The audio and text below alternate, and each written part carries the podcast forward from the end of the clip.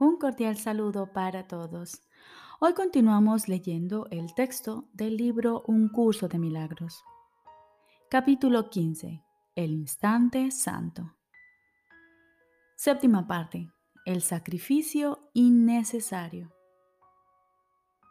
Jesús nos dice, más allá de la débil atracción que la relación de amor especial ejerce y empañada siempre por ella se encuentra la poderosa atracción que el Padre ejerce sobre su Hijo.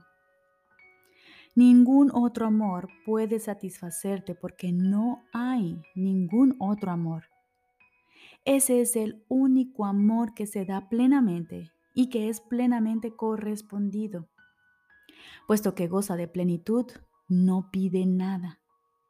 Puesto que es totalmente puro, todos los que se unen a Él lo tienen todo. Esto no es así en ninguna relación que el ego entabla, pues toda relación que el ego entabla es siempre especial. El ego entabla relaciones con el solo propósito de obtener algo y mantiene al dador aferrado a él mediante la culpabilidad. Al ego le es imposible entablar ninguna relación sin ira, pues cree que la ira le gana amigos. No es eso lo que afirma, aunque ese es su propósito. Pues el ego cree realmente que puede obtener algo y conservarlo haciendo que otros se sientan culpables.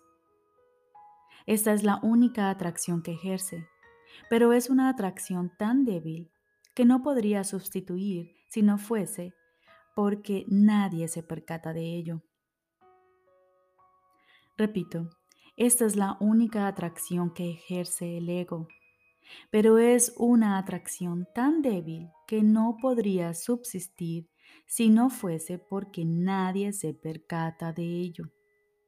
Pues el ego siempre parece atraer mediante el amor y no ejerce atracción alguna sobre aquellos que perciben que atraen mediante la culpabilidad. La enfermiza atracción que ejerce la culpabilidad tiene que ser reconocida como lo que es, pues al haberse convertido en algo real para ti, es esencial que la examines detenidamente y que aprendas a abandonarla, dejándote de interesar por ella. Nadie abandonaría lo que considera valioso, pero la atracción de la culpabilidad es algo valioso para ti debido únicamente a que no has experimentado lo que es y por lo tanto la has juzgado completamente a ciegas. A medida que la llevemos ante la luz, la única pregunta será, ¿cómo es posible que jamás la hubiese podido desear? No tienes nada que perder si la examinas detenidamente, pues a una monstruosidad como esa no le corresponde estar en tu santa mente. Este anfitrión de Dios no puede estar realmente interesado en algo semejante. Dijimos anteriormente que el propósito del ego es conservar e incrementar la culpabilidad, pero de forma tal que tú no te des cuenta de lo que ello te ocasionaría. Pues la doctrina fundamental del ego es que te escapas de aquello que les haces a otros. El ego no le desea el bien a nadie. No obstante, su supervivencia depende de que tú creas que estás exento de sus malas intenciones. Te dice, por lo tanto, que si accedes a ser su anfitrión, te permitirá proyectar su ira afuera y de este modo te protegerá. Y así se embarca en una interminable e insatisfactoria cadena de relaciones especiales, forjadas con ira y dedicadas exclusivamente a fomentar tan solo la creencia descabellada de que cuanta más ira descargues fuera de ti mismo, más a salvo te encontrarás. Esa es la cadena que ata al Hijo de Dios a la culpabilidad y la que el Espíritu Santo quiere eliminar de tu santa mente.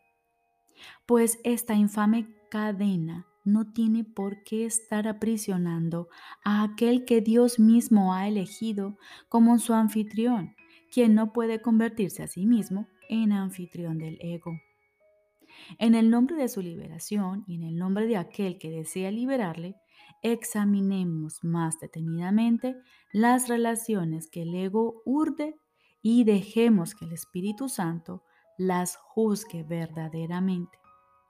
Pues es indudable que si las examinas, se las ofrecerás costosamente a Él.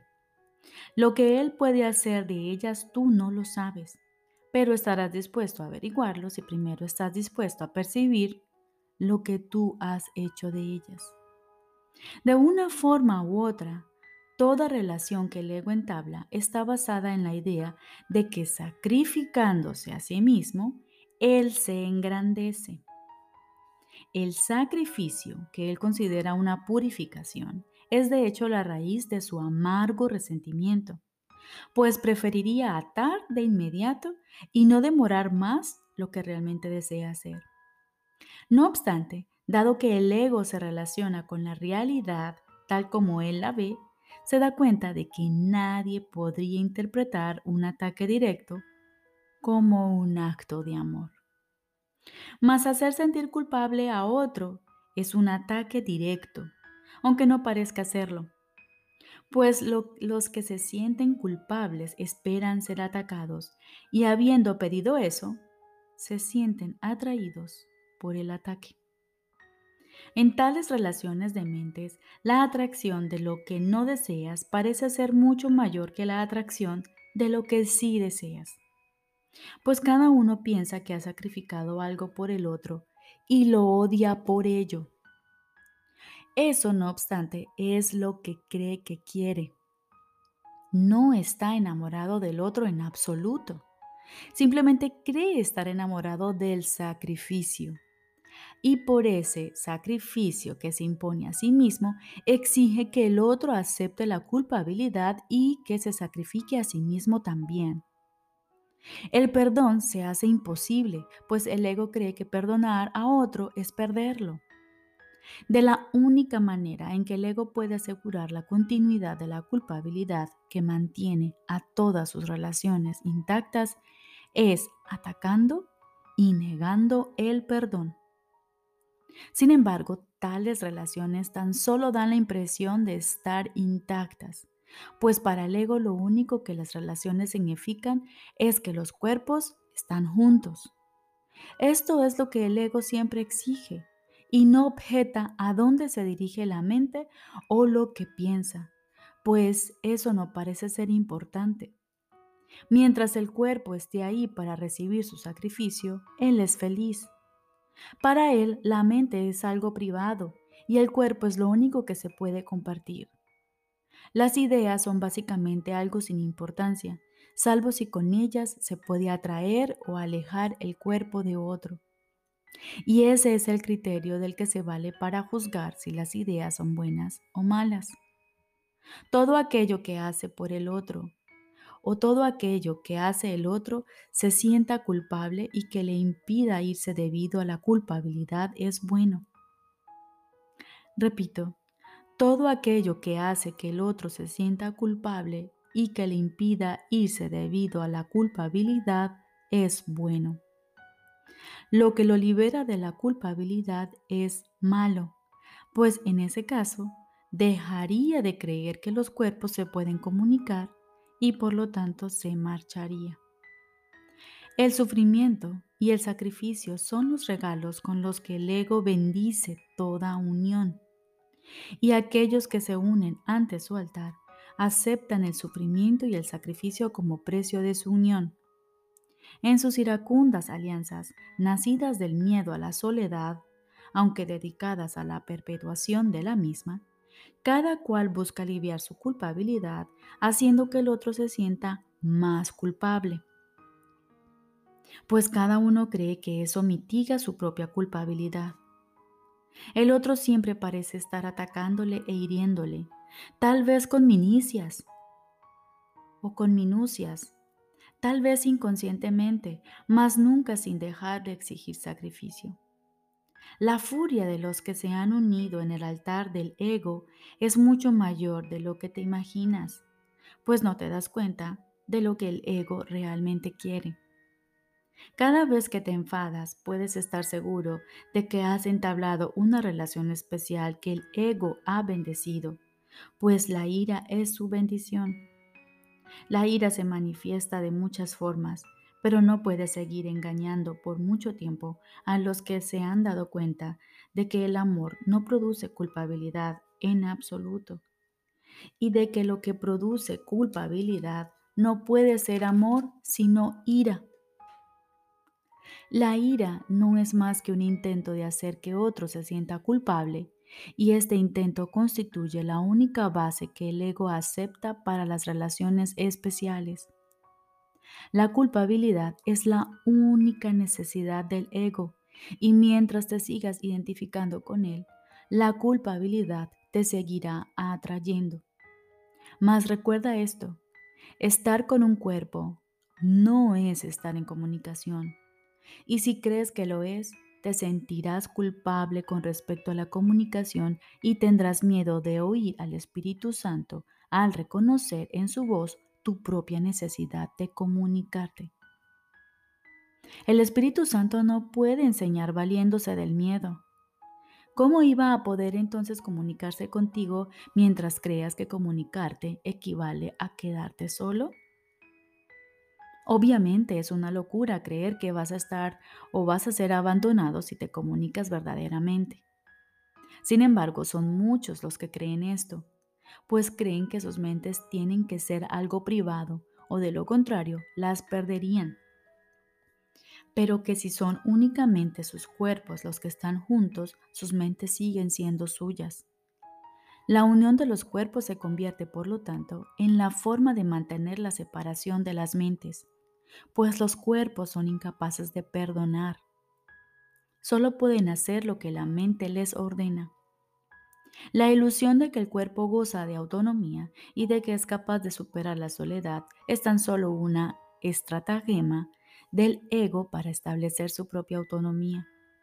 Mientras creas que estar con otro cuerpo es tener compañía, te verás obligado a tratar de reducir a tu hermano a un cuerpo y a confinarlo allí mediante la culpabilidad. Y te sentirás a salvo en la culpabilidad y en peligro cuando te comunicas. Pues el ego siempre enseña que la soledad se supera mediante la culpabilidad y que la comunicación es la causa de la soledad. Y a pesar de la evidente demencia de esta lección, son muchos los que la han aprendido el perdón radica en la comunicación tan inexorablemente como la condenación radica en la culpabilidad. La función docente del Espíritu Santo consiste en enseñar que la comunicación es la salvación a aquellos que creen que es condenación. Y Él llevará a cabo su función, pues el poder de Dios en Él y en ti están unidos en una relación real tan santa y tan poderosa que puede superar incluso esa creencia sin temor alguno. A través del instante santo es como se logra lo que parece ser imposible, haciendo que resulte evidente que no lo es. En el instante santo la culpabilidad no ejerce ninguna atracción, puesto que se ha reanudado la comunicación y la culpabilidad, cuyo único propósito es interrumpir la comunicación, no tiene ningún propósito en él. No hay nada en el instante santo que esté oculto, ni hay en él pensamientos privados. El estar dispuesto a entablar comunicación atrae a la comunicación y supera la soledad completamente. Con esto, el completo perdón se consuma pues no hay ningún deseo de excluir a nadie de tu compleción al reconocer el súbito cuán importante es el papel que todos juegan en ella. Bajo la protección de tu plenitud se invita a todo el mundo y se le da la bienvenida. Y comprendes que tu compleción es la de Dios cuya única necesidad es que tú seas completo. pues tu compleción hace que cobres conciencia de que formas parte del ámbito de Dios. Y en ese momento es cuando te experimentas a ti mismo tal como fuiste creado y tal como eres.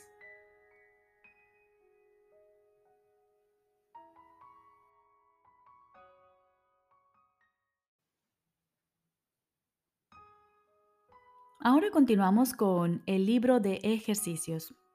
Lección número 123. Gracias, Padre, por los regalos que me has concedido. Sintámonos agradecidos hoy. Hemos llegado a sendas más llevaderas y a caminos más despejados. Ya no nos asalta el pensamiento de volver atrás, ni resistimos implacablemente a la verdad. Aún hay cierta vacilación, algunas objeciones menores y cierta indecisión, pero puedes sentirte agradecido por tus logros, los cuales son mucho más grandes de lo que te imaginas. Dedicar ahora un día a sentirte agradecido te aportará el beneficio adicional de poder tener un atisbo de lo grande que ha sido tu progreso y de los regalos que has recibido. Alégrate hoy con amoroso agradecimiento de que tu Padre no te haya abandonado a tu suerte, ni de que te haya dejado solo vagando en las tinieblas. Agradece que te haya salvado de ser el ser que creíste haber hecho para que ocupara su lugar y el de su creación. Dale gracias hoy. Da gracias de que Él no te haya abandonado y de que su amor ha de refulgir por siempre sobre ti, eternamente inmutable. Da gracias a sí mismo por tu inmutabilidad, pues el Hijo que Él ama es tan inmutable como Él mismo. Agradece que se te haya salvado. Alégrate de tener una función que desempeñar en la salvación. Siéntete agradecido de que tu valía exceda con mucho los míseros regalos que le diste a quien Dios creó como su Hijo y de que excede también los mezquinos juicios que emitiste en contra suya. Elevaremos hoy nuestros corazones llenos de agradecimiento por encima de la desesperanza y alzaremos nuestros ojos agradecidos que ya no mirarán al suelo Hoy entonaremos el himno de gratitud en honor al ser que Dios ha dispuesto que sea nuestra verdadera identidad en Él. Hoy le sonreiremos a todo aquel que veamos y marcharemos con paso ligero, según seguimos adelante a llevar a cabo nuestro cometido. No caminamos solos y damos gracias de que a nuestra soledad haya venido un amigo a atraernos la palabra salvadora de Dios. Gracias a ti por escucharlo.